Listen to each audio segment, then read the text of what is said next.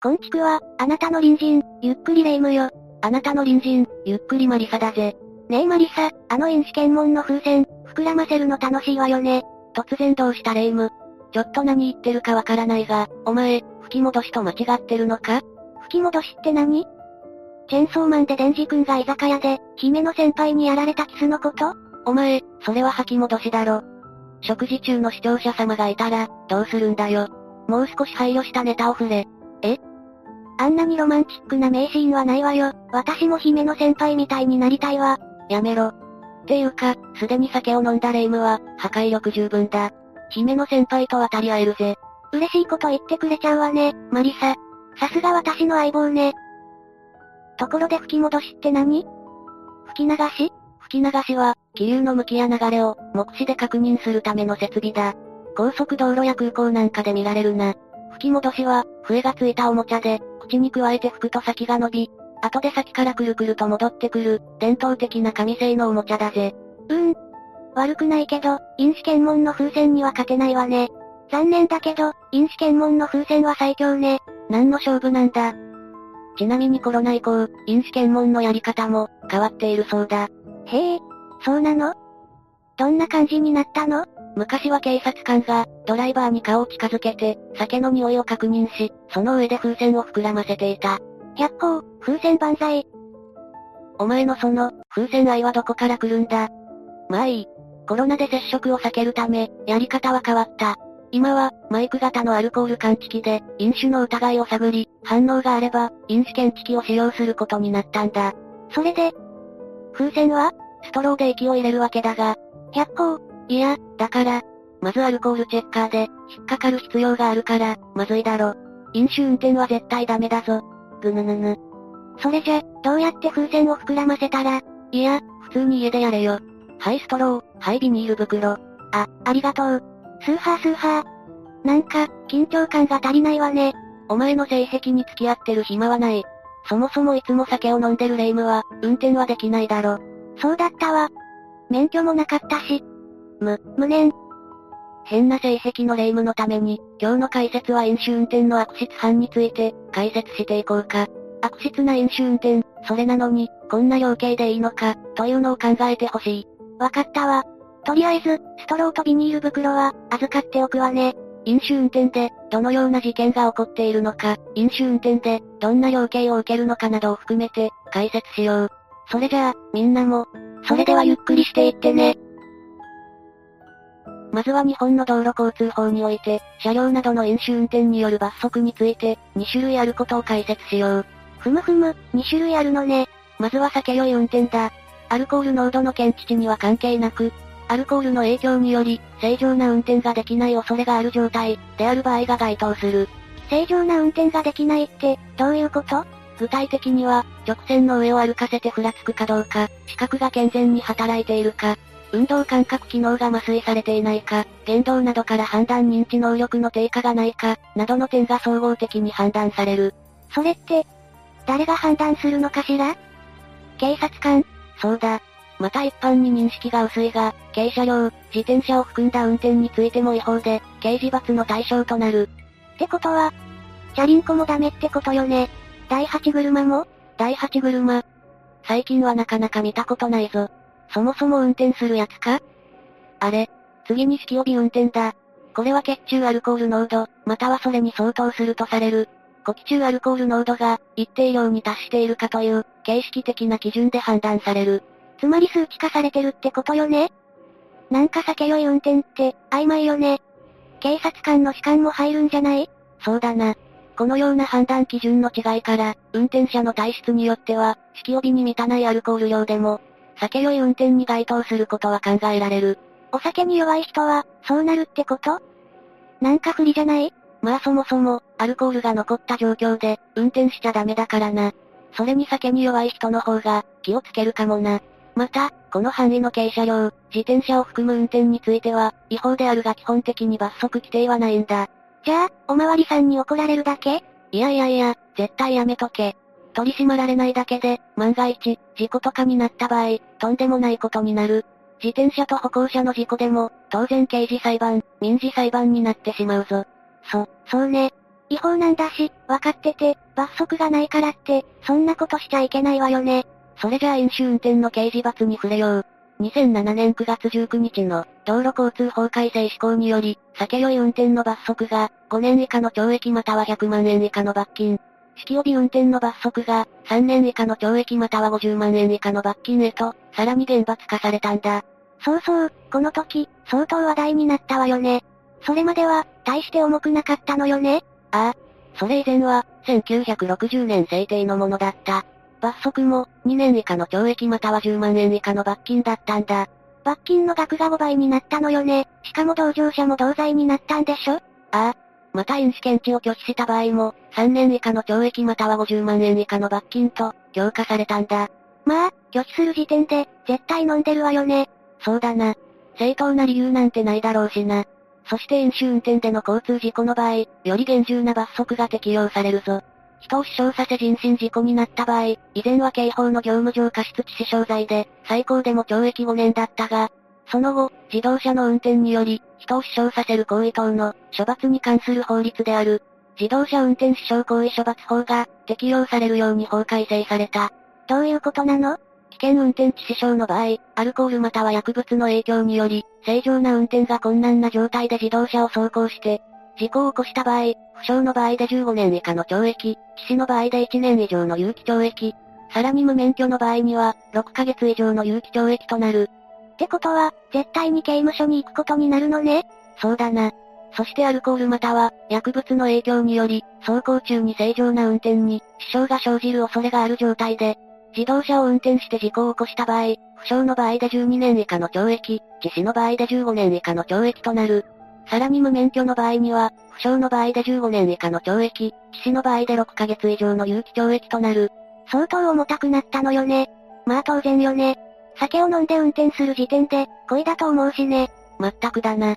それと、中には飲酒運転をごまかそうとする奴も、残念ながらいる。これも罪に問われるんだ。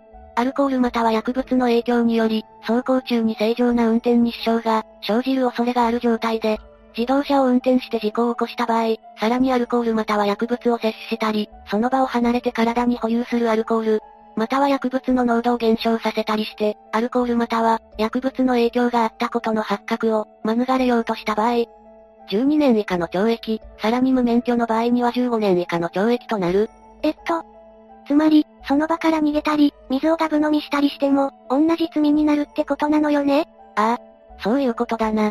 だから、ひき逃げや当て逃げの場合、警察はより厳しく捜査をするようになる。まあ当然だがな。ちなみになんだが、これはあまり知られていないが、飲酒運転をしたドライバーが、事故で怪我をしたり、死亡したりした場合、損害保障である自動車保険はもちろん、生命保険や、公的保険である健康保険からも、一切、保険金は支払われないんだ。え？生命保険からも？健康保険も使えないの？そうだ。飲酒運転は道路交通違反で、故意の犯罪行為に該当するからだ。こういうこと、知ってて飲酒運転してるのかしら？そんなわけないか。でも当たり前っちゃ当たり前ね。飲むなら飲むな、飲むなら飲むな、だったかしら。違う。ずっと飲んでるぞレイム。飲んだら乗るな、乗るなら飲むな、だ。まあまさにその通りだがな。それでも、飲酒運転はなくならないのよね。悲しいわね。そうだな。それに、このように厳しい処罰があるのにもかかわらず、飲酒運転事故の要件が軽い例が多い。そうそう、それがおかしいのよね。なんでなのかしら。そういった事故について、次に触れてみよう。まず最初の事故だ。2018年10月2日の午前9時40分頃、埼玉県の飯能市の県道を、当時48歳の女性優が、死気を帯びた状態で無車検、無保険の車を、制限速度40キロの道路で、制限速度を96キロ超える、時速約136キロで運転し、カーブを曲がりきれずに、対向車線の路側帯付近にいた、当時50歳の女性を跳ね飛ばし、前方の電柱に衝突させるなどして、死亡させた事故が起こった。ちょ。どう考えても事故じゃないわ。事件よ。無車検、無保険の車って。しかも飲酒運転。終わってるわねこの女。まったくだな。この女は自動車運転処罰法違反や、道路運送車両法違反などの罪に、問われることになった。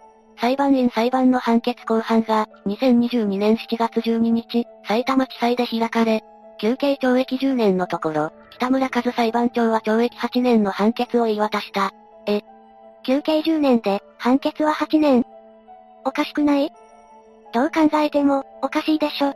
北村裁判長は判決理由で、被告が車検切れで、行政保険にも加入していない車の運転が、法律で禁止されていることを知りながら、普段から運転し、犯行時は相当量の飲酒から、それほど時間が経過していないうちに、緊急性もなく車を運転して事故を起こした、と説明。個人的な感情に任せて、指定最高速度の3倍を超えるスピードで走行した。道路交通ルールを無視した、身勝手な行為だと指摘したんだ。いや、全くその通りなんだけど。懲役8年って、北村裁判長は量刑については、前科のない者による、高速度類型の危険運転致死事案の中では、重い部類に属すると付け加えた。でも、8年なんでしょ？これは、遺族は納得できないでしょうね。さらに裁判長は、被告が犯行後から公判が始まるまで、金銭賠償は愚か、遺族への謝罪の気持ちすら、一切伝えてこなかった点にも触れて、遺族の処罰感情が厳しいのも当然と言えると、断じたんだ。聞けば聞くほどクソな女ね。っていうか、そんな奴だから、こんなことをするんだろうけど、弁護側はこれまでの公判で、被告が車の保険が使えず、賠償に充てる資産もないとして、せめて自らが刑務所に入ることで、最低限の責任を果たそうとしていると述べた上で、衝突直前に回避行動を行っていると主張した。そして懲役6年を上限とする、刑を求めていた。呆れて物が言えないわ。まったくだ。飲酒運転で、日頃から車検切れの車に乗っていて、この量刑は明らかに軽いと思ってしまうな。まったくだわ。10年でも短いと思うわよ。ネットの声でも、前科の有無より起こした事故の内容が、非常に身勝手で度しがたいし許しがたいでしょう。人は辞めてたった数年は軽いと、思ってしまいますねなど、量刑が軽すぎるとの声が上がっている。内容を考えると、殺人と同じじゃない？無期懲役とは言わないけど、20年ぐらいあってもいいわよ。そうだな。人を跳ね飛ばし死なせているのに、たった8年でいかがなものだろうか。それに、謝罪もしていないから、遺族の気持ちを考えると辛いものがあるな。絶対反省しない奴ね。こういう人間は、他でも色々、やらかしていそうよね。まあ、どう考えても普通はやらないからな。それじゃ、次の話だ。次は人々を守るはずの警察官が、飲酒運転事故を起こした件だ。しょっぱなから、ダメダメなイメージしかないわね。2022年12月23日、千葉県警は式帯運転をしたとして、現行犯逮捕された、千葉北署地域課自動車警ら係の、当時53歳の男性巡査を、懲戒免職処分とした。県警監察官室によると、巡査は11月20日の昼から、19時過ぎまで、自宅で 500ml の缶ビールを計10本飲んでいたそうだ。結構な量ね。で、全部で5リットル飲んでたのね。ああ。そしてその約1時間後、酒と食料を買うために、自宅から運転して買い物に行き、帰宅途中に物損事故を起こした。その後の捜査の結果、常習的な飲酒運転はなかったとしている。いやいやいや、常習的とか、そういう問題じゃないわよ。巡査は、警察官として取り返しのつかないことをしてしまい、何も弁明できないと話したそうだ。巡査には罰金50万円の略式命令が出て、納付している。そして懲戒免職なのね。何考えてたのかしら ?500ml の缶ビールのアルコール量はおよそ5だ。つまり1本あたり約 20g 程度だな。確か、アルコールは比重が違うから、0.8掛けで計算するのよね。よく知ってるなレイム。その通りだ。そして、それを10本飲んでいたということは、200g ほどのアルコールを摂取したということだな。ちなみに 20g 前後で1単位という、1単位を体内で分解するのには、4から5時間かかるとされる。3単位以上摂取すると、半日はかかる。それじゃ、200g ってことは、ああ、相当酔いが回っていたということだ。これで運転をするなんて危険だと、誰でもわかることだよな。血中アルコール濃度の下がり方は、人それぞれだが、500ml の缶ビールを飲んで、式帯び運転にならない血中濃度になるかという、実験が行われている。実験は 500ml のビールを20分かけて飲んで、その15分後に測定を開始。15分おきに、呼気アルコール濃度を測定するというものだ。どうなるのかしら？興味があるわね。ビールを飲酒後、ジュースや薬など一切口にせず、純粋にアルコール分解にかかった時間は約3時間。式帯運転にならない、血中アルコール濃度0.15ミリ未満になるには、90分かかったそうだ。思ったよりは早いけど、少なくとも個人差もあるだろうし、お酒を完全に抜くには、結構かかるのね。この実験を踏まえて考えると、500ml の缶ビールを飲んで、酒気帯び運転にならない。血中アルコール濃度になるには、最低でも単純計算で、90分かかることになるな。そもそも検問に引っかからないだけで、倫理的にはダメよね。もちろん個人差があるし、相当時間がかかるし、酔っていた自覚もあるだろうな。今回の出来事は、警察官にあるまじき行為なのは明確だ。日常的に飲酒運転をしていなかった、とのことだがな。本当にそうかしら信用できないわね。幸い物損事故で、巻き込まれた人はいなかったが、もし怪我人が出ていたらと考えると恐ろしいぜ。ちなみになんだが、懲戒免職の宣告を受けた場合、その対象が20歳以上の成人では多くの場合で、氏名や職名などが公表され、再就職も非常に困難となる。公務員は雇用保険に加入しないため、失業給付を受けることもできず、再就職しない限り、収入を得る手段が全くなくなる。そう考えると、人生相当ハードモードになるじゃない。さらに宣告を受けた日から2年間、国家公務員の場合は国家公務員に、地方公務員の場合は、当該地方公共団体の地方公務員に、就職することはできない。年金も職域年金相当部分の額の、2分の1が60ヶ月間支給停止される。10本も飲んでて、さらに飲もうなんて、だいぶ判断力がいかれてたか、いつもしてたかの、どっちかでしょうね。懲戒免職処分は確かに重いし、最大罰金の50万円をこの巡査は払っているが、ことの重大さをしっかりと理解してほしいものだな。そうね。次に解説するのは、2023年に起こったばかりの飲酒事故だ。相当最近じゃない。っていうか、いつまで経ってもなくならないのね。2023年2月23日、午前10時前頃、新宿4丁目の交差点で、直進中の原付バイクと、右折しようとしていた乗用車が衝突した。バイクを運転していた50代の男性は、事故の衝撃で死亡が確認されている。乗用車を運転していた、21歳の伊藤康介容疑者は、過失運転致死傷の疑いで現行犯逮捕され、その後、酒気帯び運転であったことが、明らかになった。これだけ飲酒運転の事故が報道されてるのに、バカなのかしら？事故直後、事故を起こした黒い乗用車の前に、バイクを運転していた男性が横たわっていたが、なんと伊藤容疑者は、両手をポケットに入れて、歩いてきたんだ。悪びれた様子もなくな。え？自分でぶつけといて、その態度って、ああ、ありえないな。伊藤容疑者の乗用車の、左フロント部分は大破しており、部品が剥き出しになっていた。そして、亡くなった男性が乗っていた原付バイクは、ハンドルから下が大破しており、事故現場は様々な部品が散乱していたそうだ。事故の悲惨さがよくわかるな。相当の衝撃だったのね。その後、伊藤容疑者の呼気からは、およそ3倍のアルコールが検出された。さ、3倍って、どういうことよ？伊藤容疑者は、アルコールを飲んだ状態で事故を起こして、怪我をさせたことは間違いありませんと、容疑を認めたため、警視庁は容疑を危険運転致死に切り替えて、調べることになった。ニュースなどの事件直後の映像では、パトカーの横にしゃがみ込んでいた、伊藤容疑者が、警察官らに両脇を抱えられ、おぼつかない足取りで歩いている様子が、目撃されている。相当酔っていたのがわかるな。完全な酒酔い運転ね。厳罰でいいわよ。亡くなった人は帰ってこないけど、目撃者の証言でも、建物の中から見ていたんですけど、窓が開いてない状態でも、すごい音がしました。それで、倒れた人が、全く動かなくなったんで、亡くなったのかなと思いましたとのことだ。事故の大きさがわかるな。絶対許されないわね。2023年に起こった飲酒事故だから、これから捜査などが進んで、色々判明していくだろう。伊藤容疑者はしっかりと裁かれて、欲しいものだな。まったくだわ。